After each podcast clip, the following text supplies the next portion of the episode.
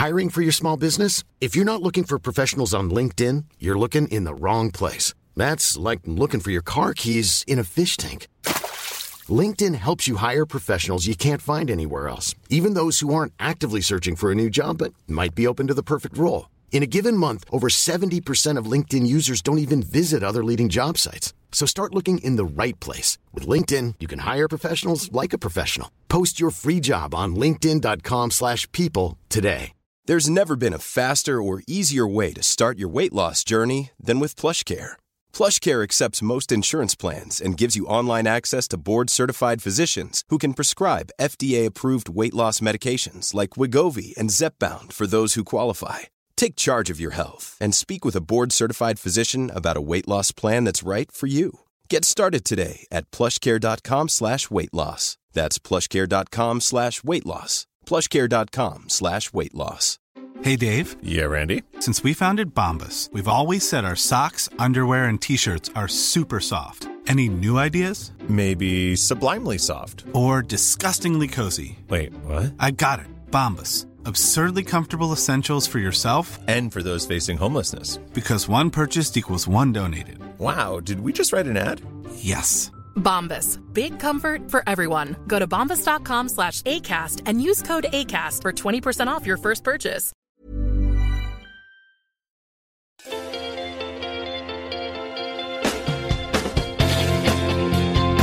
¿Por qué la mayoría de las personas, 83%, tienen una actitud negativa? Fíjense bien, ¿eh? de cada 14, cada- de cada 15 pensamientos que tenemos, 14 son negativos, estadísticamente. Pero hay varias causas, aquí van ellas. Número uno, número uno, anótenlo, vertedero tóxico. Un vertedero tóxico, vertedero tóxico, como un desagüe. Están viendo un desagüe en la pantalla, un vertedero tóxico. ¿Qué significa? Definitivamente, señores, estamos llenos, llenos, llenos de información negativa, ¿sí o no? Salíamos del el año pasado del Estadio Nacional de Lima, Perú, 47 mil personas. Me preguntó un periodista, no salió ni una sola nota en los periódicos, ¿no? Nos fuimos de ahí a Juancayo, y era un foro más pequeño, un foro de 20 mil, pero falsificaron 5 mil boletas y derribaron las puertas. Y hubo un herido y salimos en primera plana. Entonces dije yo, la próxima, la próxima conferencia, aseguren que maten a alguien en la puerta. Digo, para ser famosos, o sea, o sea, si, si no imagínate cómo vamos a ser famosos y no matan a nadie, porque todo lo negativo se publica. Señores, ¿qué es la depresión?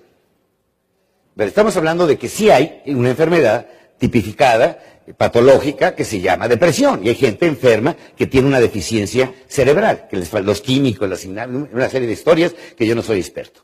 Pero de cada 10, 9, escuchen bien, es depresión adquirida. Te, contagias.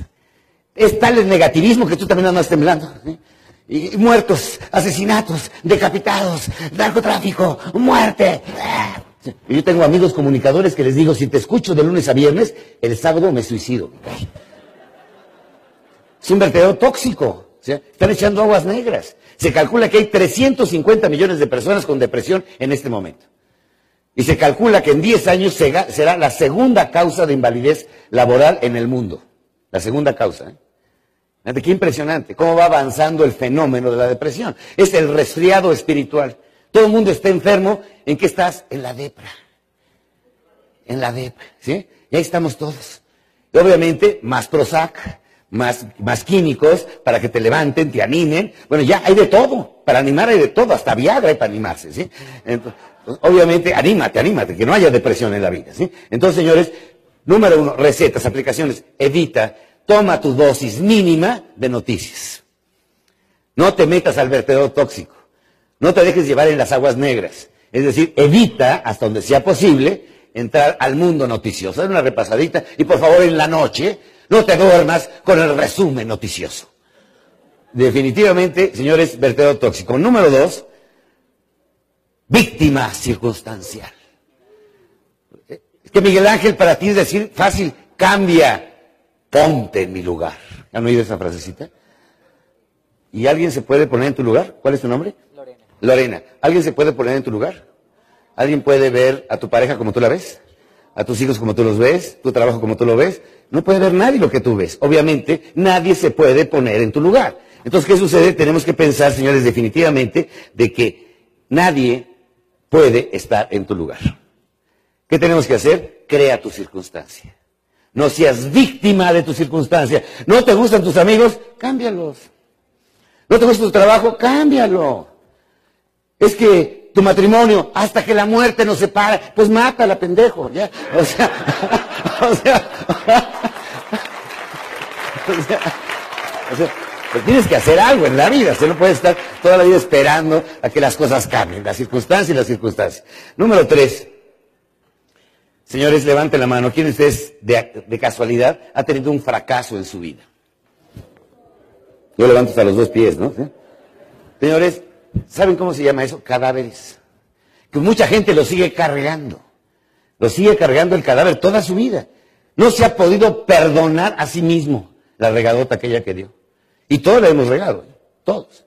Yo me quedé muy impresionado ahora que estaba en la India al ver el ritual funerario de los Sikhs, es una de las sectas que existe, una de las corrientes religiosas en la India. En una columna más o menos de este tamaño ponen un cuerpo, ya cuando está el cadáver, y dejan que se pudra. Para que vengan las, aves de rapiña y se lo lleven, los buitres y demás. Se pueden, se pueden imaginar los olores, la peste, las moscas, horroroso, se está pudriendo. ¿Cuánta gente trae adentro un montón de cadáveres? Y se pudren, ¿eh? Todo tiene aroma. Hay gente que huele mal, ¿a poco no? Ah, ya llegó la madre, ¿sí? ¿Por qué? Trae una, está amargado una serie de pasados que trae adentro que no lo puede sacar. Entonces, definitivamente es muy importante. Miren, todos los seres humanos en algún momento hemos sido rotos. Tú eres un ser humano roto. Si ante la derrota te das por vencido, si la adversidad te vence, si la realidad es más grande que tu imaginación, si abdicas a seguir luchando, si el cansancio te derrota, si no puedes enfrentar el fracaso, si la crítica te vence, si las circunstancias no son como tus deseos, si un no rotundo te descalifica. Sí, si la humillación y el desprecio son más grandes que tu orgullo para seguir intentándolo hasta conseguir lo que deseas. Sí, el ser humano está roto en mil pedazos, si él mismo se deja fragmentar por la realidad, por los obstáculos que encuentra en su camino, cuando sus anhelos son hechos trizas por la voluntad de los demás cuando somete sus sueños a la crítica y se deja influir a tal grado que lo convierten en realista, en un auténtico cobarde, pues renuncia a su parte más bella, que son sus propios sueños. En el fondo de su ser se desprecian profundamente, pues ya no creen en su persona. La han fragmentado a tal grado que ya ni siquiera intentan volverse a integrar para estar en posibilidades de volverse a amar. Existen, por supuesto, seres humanos que han sido rotos no una vez, sino en muchas ocasiones y han tenido la humildad de reconocerlo y han buscado y unido cada una de sus partes y han surgido aún más fuertes de como eran antes. El ser humano, que ha experimentado la destrucción, está más dotado para comprender la maravillosa experiencia de volverse a construir a sí mismo, de reconocerse débil para aumentar sus fortalezas, de saberse frágil para protegerse, conocedor de su sensibilidad, hace surgir su auténtica sabiduría. Sí, si tú has sido roto en algún momento de tu vida, te pregunto, ¿sigues hecho pedazos? ¿Ya no te piensas levantar? ¿Serás un derrotado el resto de tu vida? ¿Ya no existe en ti el valor de levantarte y regresar a la lucha con mayor vitalidad? Los líderes de excelencia han sido despedazados en innumerables ocasiones. Su voluntad y determinación han sido mayores a todas las adversidades. Por eso, por eso son invencibles, irreductibles. Tienen la valentía de volverse a recuperar a sí mismos y emprender su lucha como si en el pasado no hubieran logrado nada. Los caracteriza no su pasado, sino sus anhelos de lo que desean lograr. Eso marca su grandeza.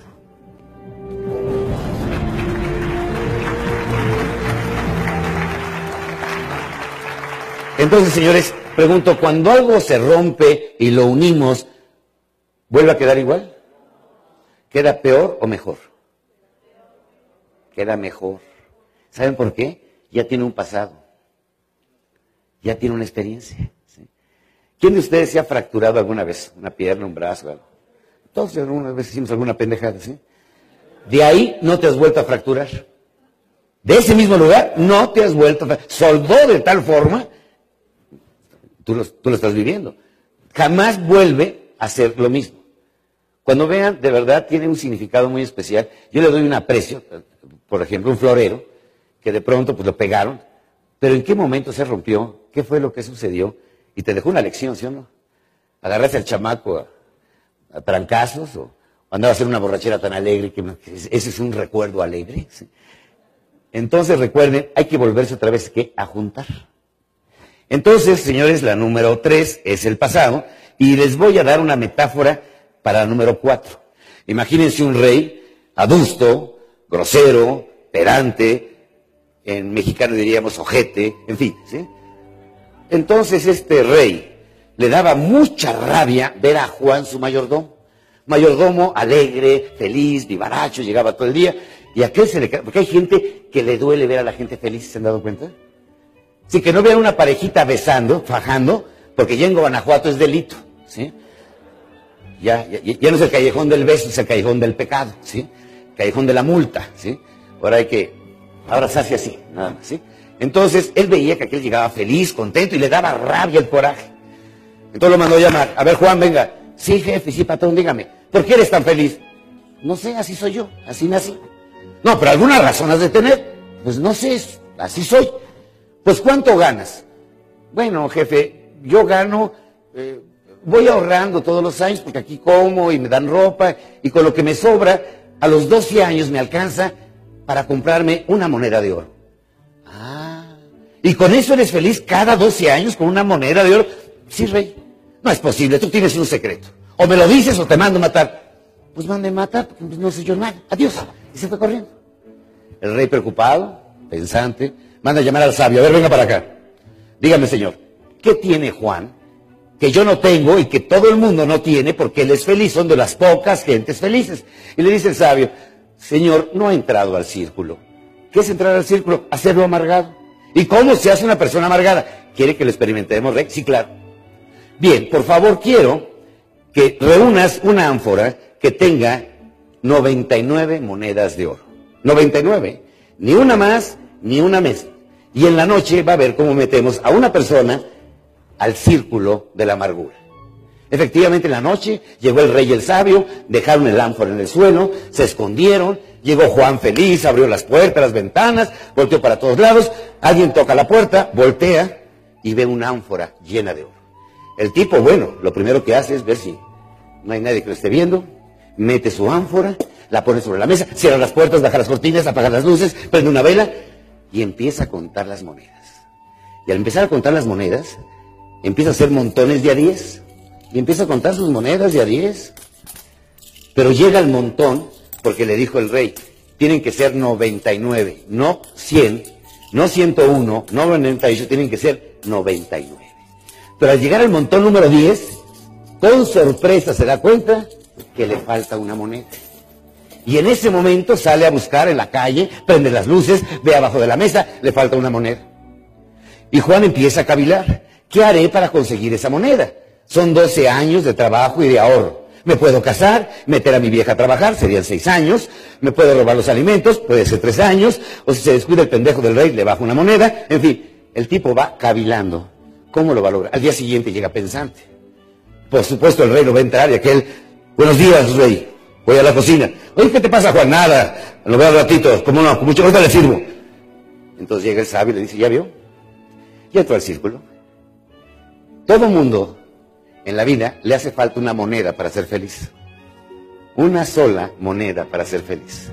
Si quieres amargar a alguien, quítale esa moneda. Jamás volverá a ser feliz. Siempre estará buscando la moneda que le hace falta. ¿Cuál es el secreto para no entrar al círculo? Dice el sabio. Aprende a ser feliz con la moneda que te falta. Aprende a ser feliz con la moneda que te falta. Todo mundo queremos ser feliz con lo que tienes. No, ni madre, sé feliz con lo que no tienes. Filosofía de vida, ¿eh? No seas feliz con lo que tienes. Sé feliz con lo que no tienes. Es algo que es muy importante. ¿Se entiende? ¿Cómo se llama esta cuarta? De que nos afecta nuestra actitud es por lo que nos hace falta. Póngale ahí cuatro, por lo que nos hace falta.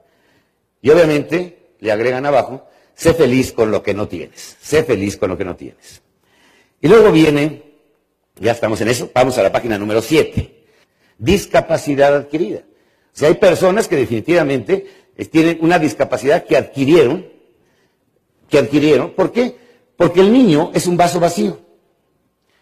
O sea, un niño no nace con religión, no nace con valores, no nace con rencores, no nace con odios. Es un vacío.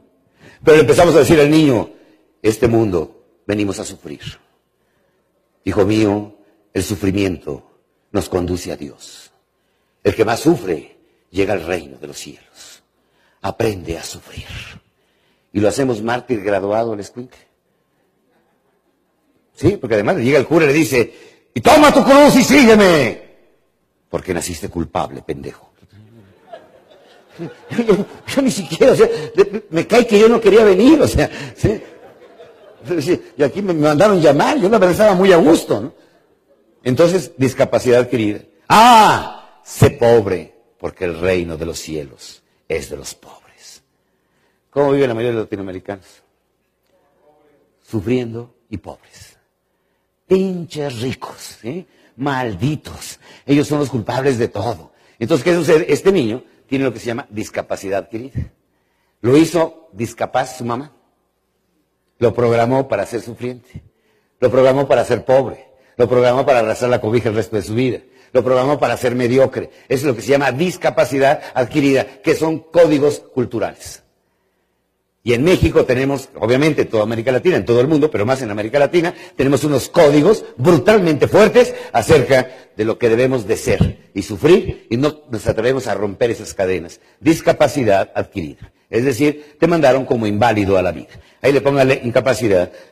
Bueno, la gente en México tiene hasta miedo de tener éxito. Me está yendo también, también, también, que algo malo me va a pasar tengo la corazonada, porque no es posible que me vaya tan bien. Entonces nos da miedo el triunfo, nos da miedo el éxito, como que es pecaminoso hablar de eso. Entonces tenemos que hablar, obviamente, que es una discapacidad adquirida. Yo puedo tener una de ellas, identifícala, búscala y bótala, tírala a la basura. A nivel trabajo, nomás en la página 7. Bueno, y si en mi trabajo, ¿qué hago? Si lo que hago no me gusta. Hay otras cosas en la empresa que sí te gustan, ¿sí? Ofrécete como voluntario. Y ahí vas a demostrarle a tus jefes que en eso eres muy bueno y que además lo haces con pasión, con entrega, con amor. Ofrécete como voluntario para que descubran tu talento. Si no, ¿qué otra forma tienes de demostrar tu talento? Es que me choca hacer reportes financieros. ¿Qué te gusta? Me encantan las relaciones públicas. Oiga, jefe, no me da chance de hacer relaciones públicas el próximo evento que viene. Me gustaría buscar nuevos clientes. A ver, inténtalo. Haces tu trabajo y además eso. Pero lo haces tan bien que te van a pasar al trabajo donde tienes talento. Nadie desperdicia el talento.